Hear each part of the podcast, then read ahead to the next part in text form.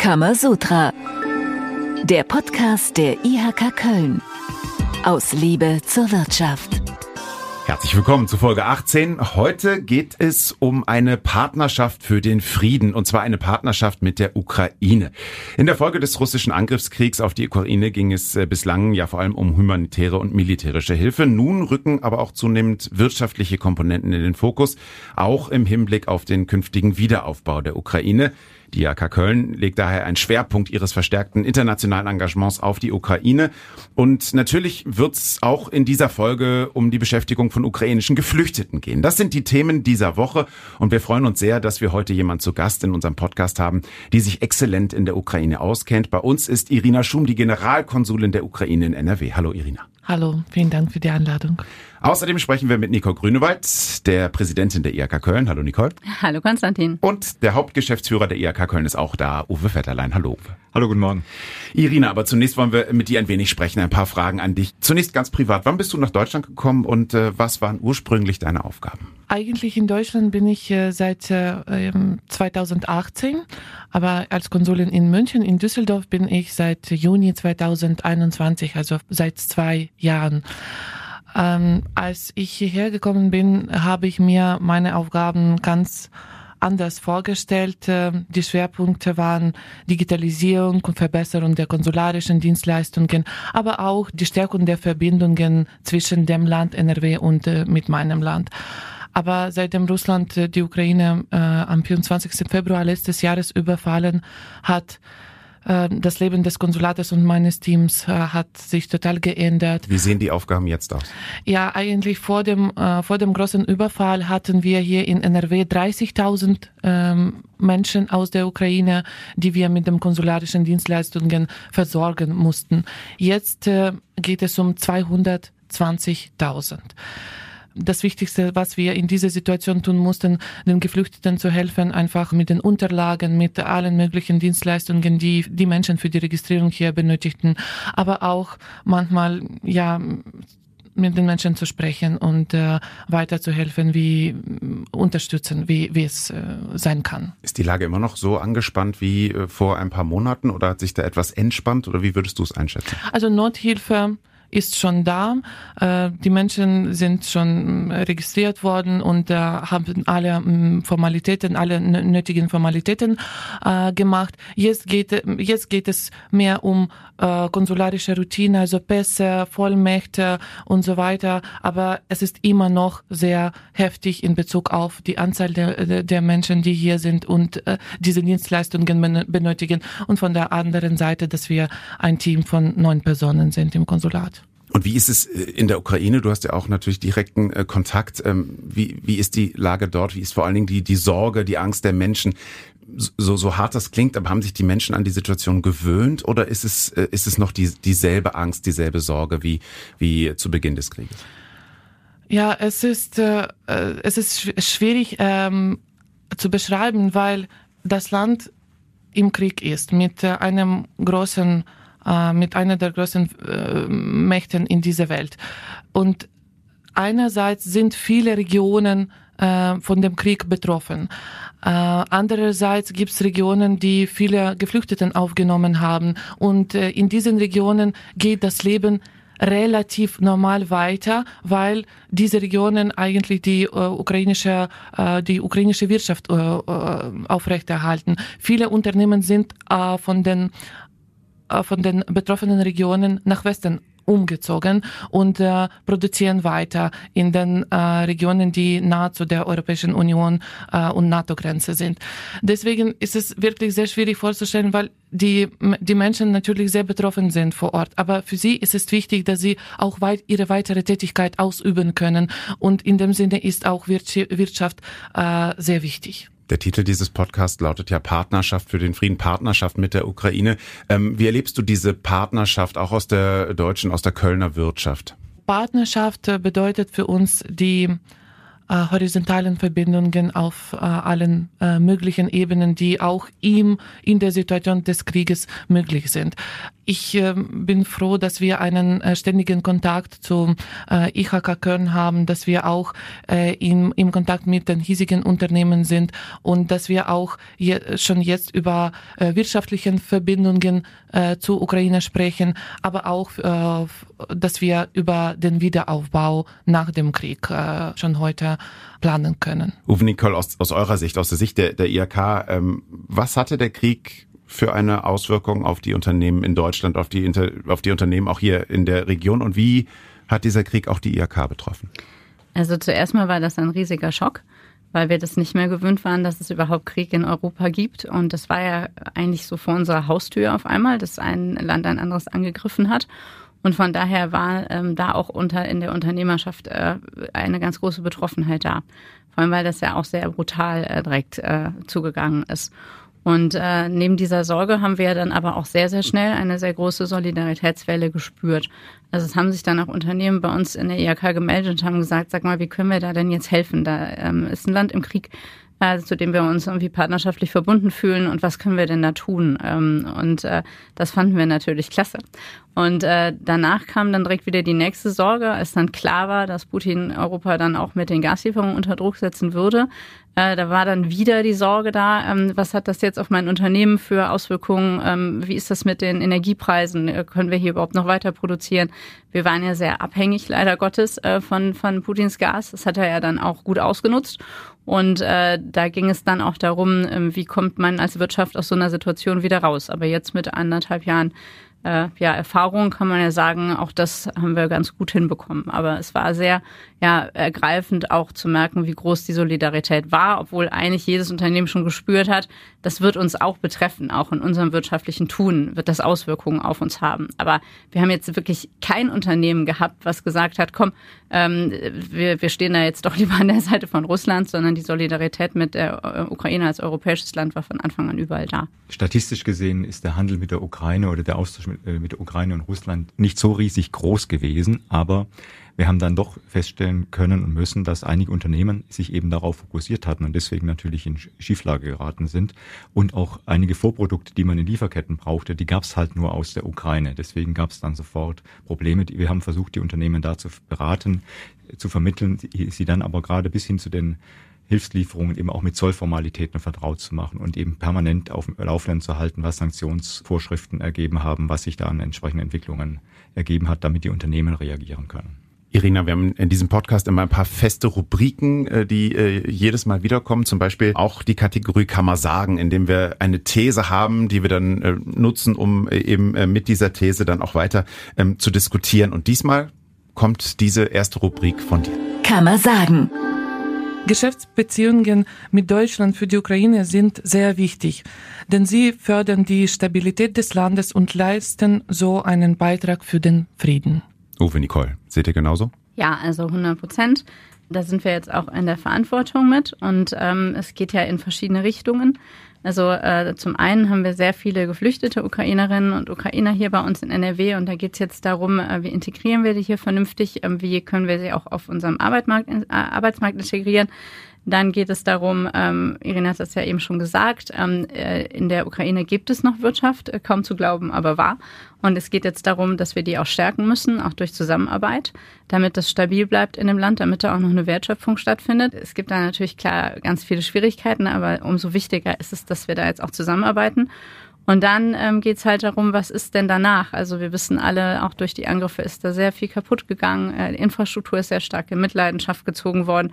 Und deshalb geht es darum, auch jetzt schon vorzubereiten, was wird nach dem Krieg sein? Also wie schaffen wir da einen möglichst schnellen Wiederaufbau? Weil Ziel muss ja sein, dass die Ukraine wieder ein Land ist, was auch ganz selbstständig wirtschaften kann und was auch stark bleibt. Zum Beispiel gibt es auch mit unserer Partnerstadt Dnipro äh, soweit Informationen, dass dort Informationen herkommen, was denn gerade kaputt ist, was benötigt wird an Infrastruktur, ob von Krankenhäusern oder Straßenbrücken, sonst etwas. Das stellen wir hier auf die Website und Unternehmen können sich dann unmittelbar äh, in Verbindung setzen. Irina, wie beurteilst du denn die äh, Geschäftsbeziehungen jetzt vielleicht auch nochmal im, im Vergleich vor und jetzt auch äh, während des Krieges? Sind die vielleicht sogar nochmal enger geworden oder, oder wie würdest du das sehen?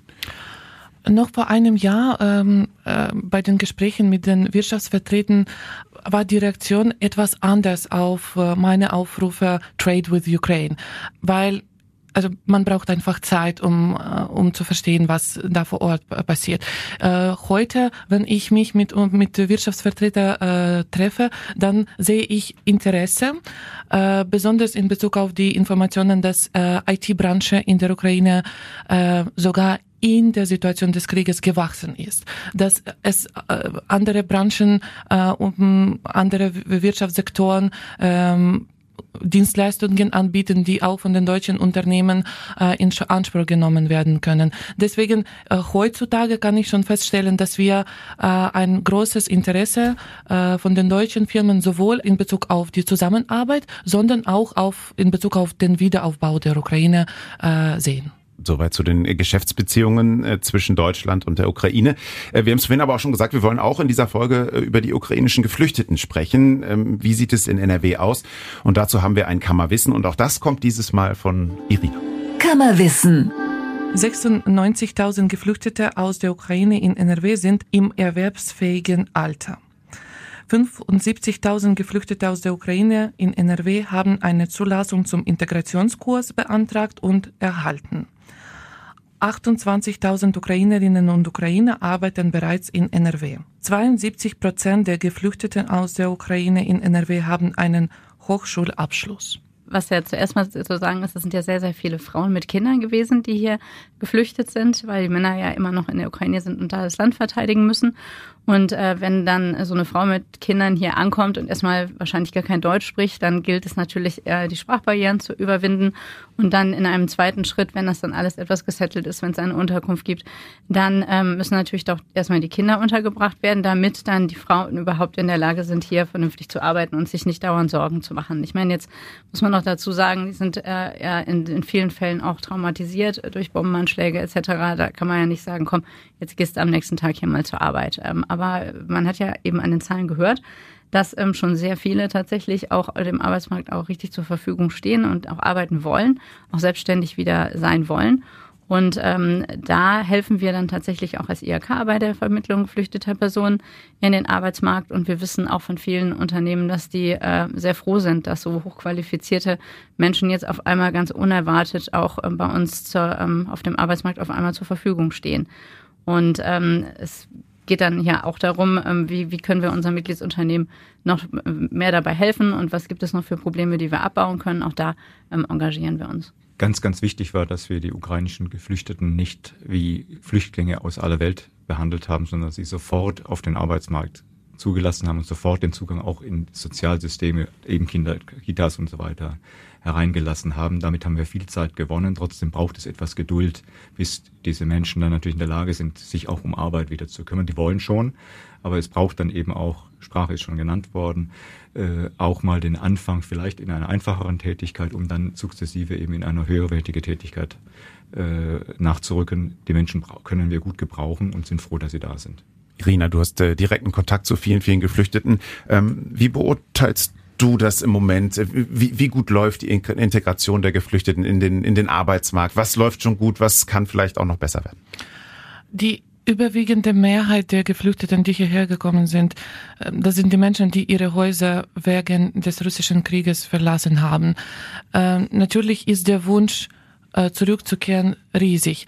Aber trotzdem äh, sind die Menschen auch bereit, in dieser Situation das Angebot auf dem Arbeitsmarkt in Anspruch zu nehmen, um keine Belastung für das deutsche soziale System zu sein, um einfach die Tätigkeit zu haben, weil es auch für den psychologischen Zustand wichtig ist. Und das, äh, und der dritte Punkt, was wichtig ist, dass auch äh, auf solche Weise können die Menschen das Land unterstützen, auch mit, äh, mit ihren Einkommen, die hier, die sie hier bekommen und die in die Ukraine überweisen. Also deswegen ist das für die Menschen wichtig, dass sie das tun können. Und äh, wir bedanken uns auch äh, bei Deutschland äh, und insgesamt, dass, dass wir diese, dass die Menschen diese, diese Möglichkeit haben.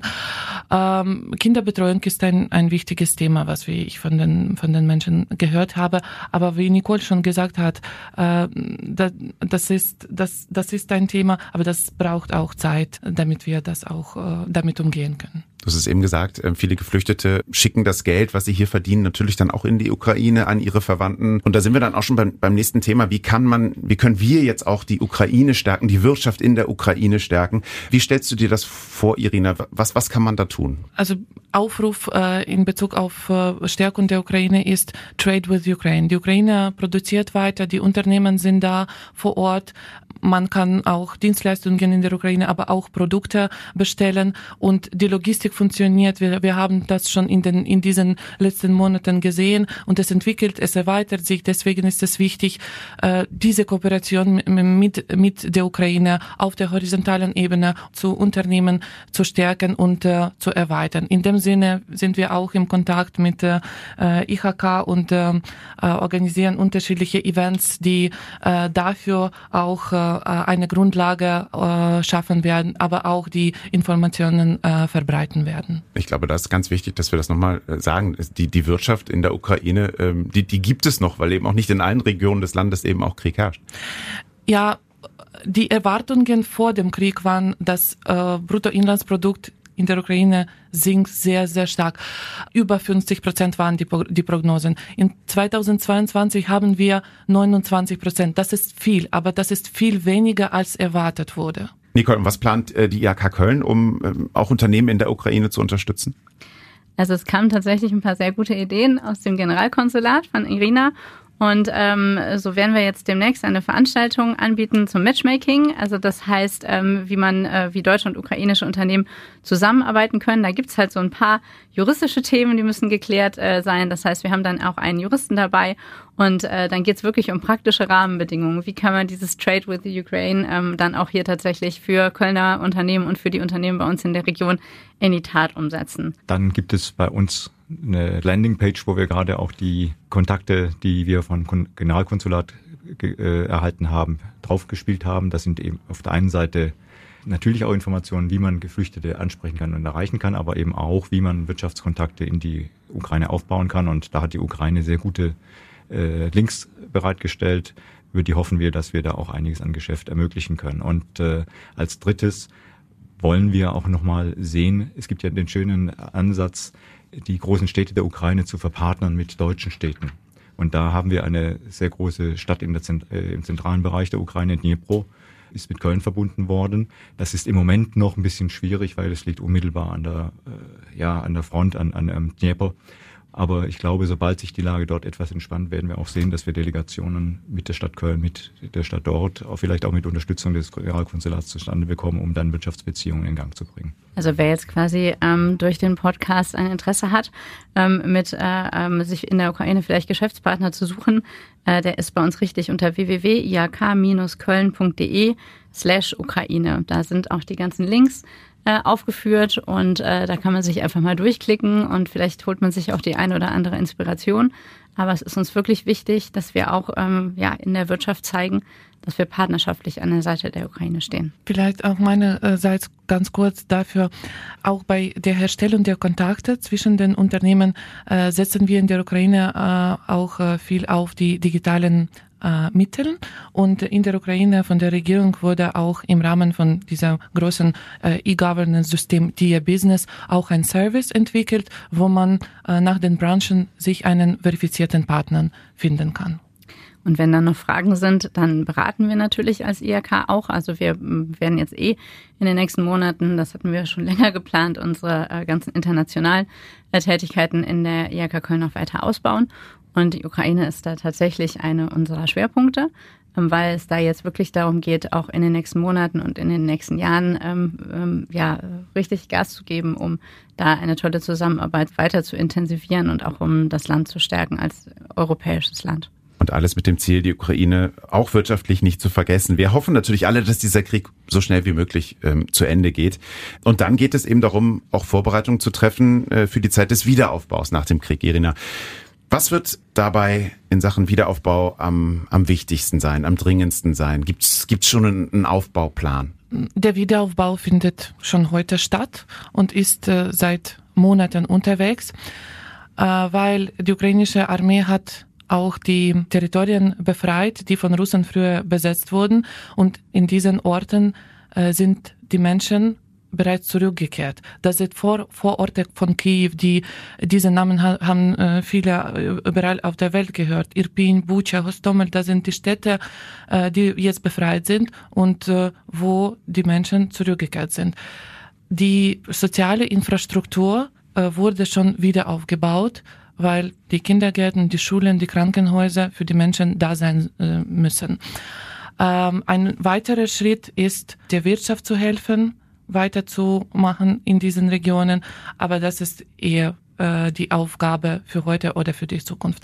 Grundsätzlich, wenn man von Wiederaufbau spricht, dann beruht die ukrainische Sichtweise darauf auf drei Prinzipien. Erstens, das ist Build Back Better. Wiederaufbau für die Ukraine ist eine Möglichkeit, ein modernes, ein innovatives, ein äh, wirtschaftlich starkes Land wieder aufzubauen.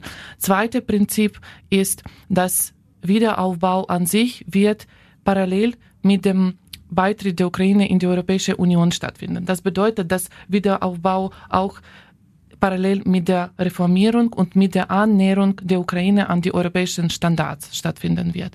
Und dritte, was unsere Hausaufgabe äh, in der Ukraine ist, eine Infrastruktur für die Rückkehr der ukrainischen äh, Geflüchteten äh, zu schaffen. Ohne Rückkehr der, Ukrainisch, der Ukrainerinnen und Ukrainer, die heute geflüchtet äh, sind, wäre eine erfolgreiche Wiederaufbau eine sehr schwierige Aufgabe. Deswegen diese, diese Prinzipien äh, legen eine Grundlage für den Wiederaufbau und mit der Unterstützung äh, seitens des Westens und seitens unserer Partner ist das ein Weg nach vorne.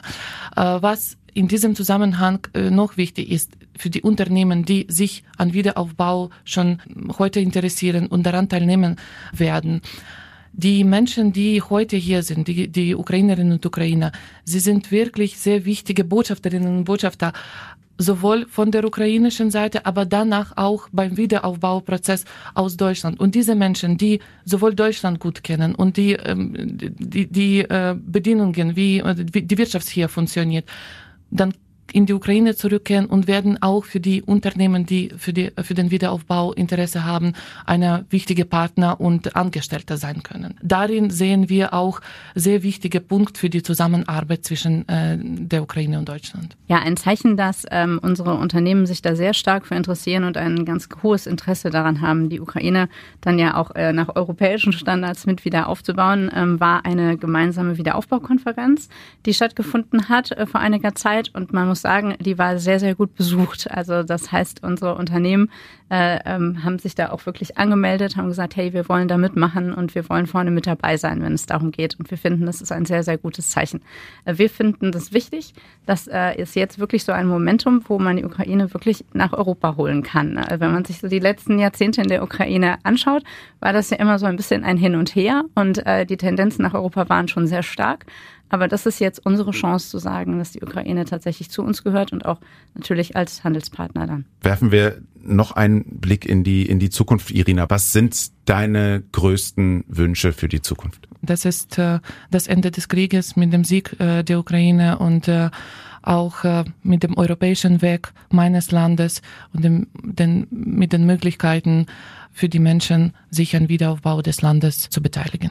Ich glaube, das Ende des Krieges wünschen wir uns alle. Nicole, Uwe, gibt es einen konkreten Wunsch, den ihr noch habt für die Zukunft im Punkt Ukraine? Ja, also was ähm, mich natürlich neben dem Ende des Krieges sehr beschäftigt, ist das ganze Thema Solidarität. Also wir haben das äh, hier in einem Maße erfahren, was mich sehr beeindruckt hat. Und ich wünsche mir, dass das so bleibt. Also dass wir, wir wissen nicht, wie lange der Krieg noch dauern wird.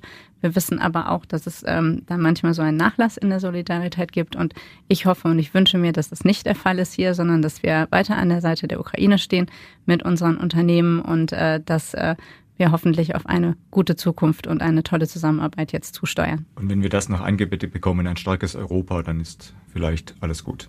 Dankeschön, ein schönes Schlusswort. Vielen Dank, uh, Uwe Vetterlein, vielen Dank, Nicole Grünwarten. Vor allen Dingen natürlich vielen Dank, äh, Irina Schum, für den uh, Besuch heute uh, bei dieser Podcast-Folge von Kamasutra und vielen, vielen Dank für dieses Gespräch. Ganz zum Schluss, harter Bruch, aber auch das ist Teil einer jeden Kamasutra-Folge. Hier kommen noch die Veranstaltungshinweise für die nächsten Tage und Wochen. Kann man machen. Am 15.06. ist das Meetup Ausbildung für Unternehmen in der IHK Köln. Am 16.06. ist das Webinar Gründungskompass Basis, Ihre Orientierung im Gründungsdschungel. Ebenfalls am 16.06. der Digitaltag Kölner Unternehmen in der IHK Köln. Und am gleichen Tag, also an dem Tag, da ähm, kann man wirklich kaum ohne die IHK Köln klarkommen, ist die Nacht der Technik in Rhein-Erft an 30 Standorten im Rhein-Erft-Kreis. Am 19.06. Äh, gibt es ein Webinar zum neuen Hinweisgeberschutzgesetz. Das ist ganz wichtig, das sollte man sich wirklich mal anschauen. Das ist auch äh, kostenfrei. Und am 30.06. gibt es dann das äh, Webinar Gründungskompass Plus. Da geht es um Finanzierung und Finanzplanung. Und in zwei Wochen die nächste Folge Kamasutra. Dann geht's ums Thema Demokratie. Das war's für heute. Vielen Dank fürs Zuhören und tschüss. Vielen Dank. Alles Gute. Tschüss. Tschüss. Kamasutra, der Podcast der IHK Köln. Aus Liebe zur Wirtschaft.